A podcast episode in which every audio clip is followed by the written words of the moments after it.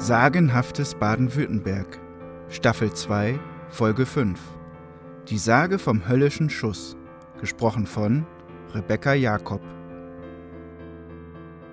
Die Liebe kann ein Leben reicher machen. Den Junker Wilhelm jedoch trieb sie ins Unglück.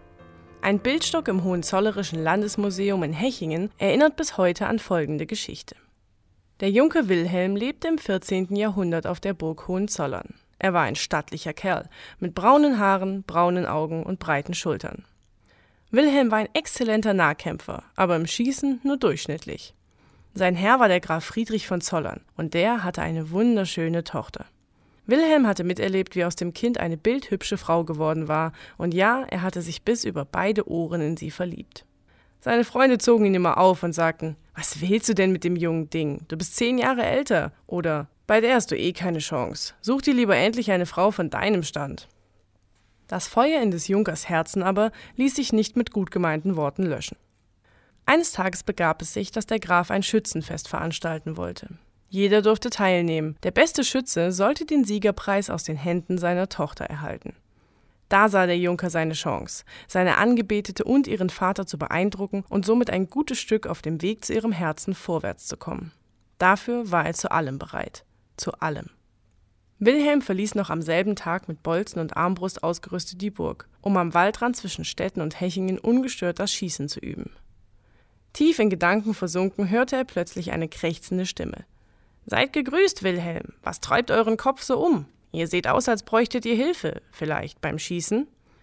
Wer seid ihr und woher wollt ihr das denn wissen? fragte Wilhelm überrascht den kleinen fremden Mann im roten Gewand, der ihm wie aus dem Nichts plötzlich im Weg stand.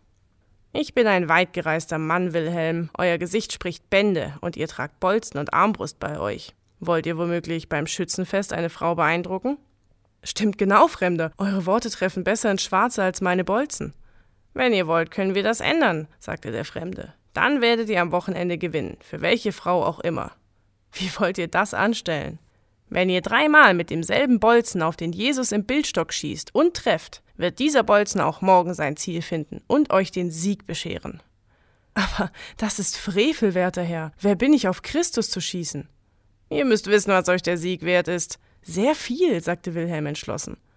Warum zögert ihr dann noch? Das ist doch nur ein Bildstock, eine schlechte Schnitzerei, mehr nicht. Ihr seid wortgewandt, das muss man euch lassen, Fremder. Einen Moment lang schauten sie einander still an. Dann sagte Wilhelm, also gut, ihr habt recht, ich will es tun. Wilhelm zielte. Eine Stimme in ihm warnte, tu es nicht, Wilhelm, am Ende wird der Bolzen dich töten, glaube mir.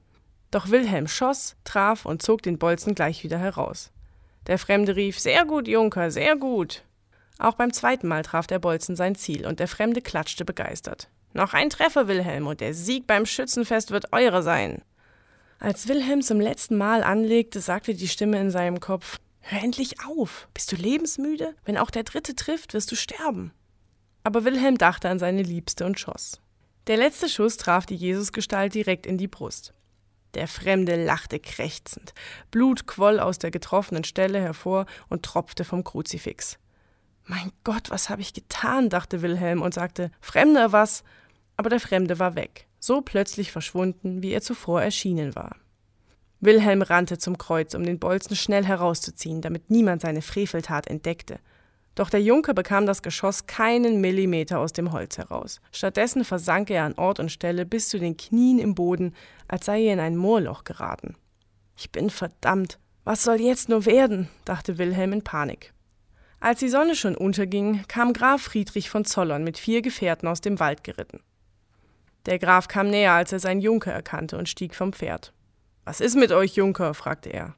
Ich habe etwas Schreckliches getan, Herr, und seither stecke ich hier fest. Was denn? Sagt schon, sagte der Graf, und Wilhelm wies auf den Bolzen im Bildstock. Wart ihr das etwa? Ja, Herr. Mein Gott, Junker, seid ihr wirklich so ein gottloser Frevler? Der Graf zog den Bolzen mit einem Ruck aus dem Holz und hielt dem Junker die blutige Spitze unter die Nase. Wisst ihr, welche Strafe auf so ein Verbrechen steht? Nun, ihr werdet sie sogleich kennenlernen. Männer, sprach er zu seinen vier Begleitern, zerrt diesen Diener des Teufels aus dem Loch, und ihr, Karl, werdet ihm den Kopf abschlagen. Die Männer taten wie ihnen geheißen, hoben Wilhelm aus dem Loch, zwangen ihn in die Knie und Karl enthauptete ihn mit einem Schwerthieb. Zur Sühne der Tat ließ der Graf an dem Ort einige Jahre später die Heiligkreuzkapelle erbauen. Diese von Andreas Klaasen neu erzählte Variante basiert auf dem reichhaltigen Material, das auf der Internetseite des Sagenforschers Klaus Graf zu finden ist.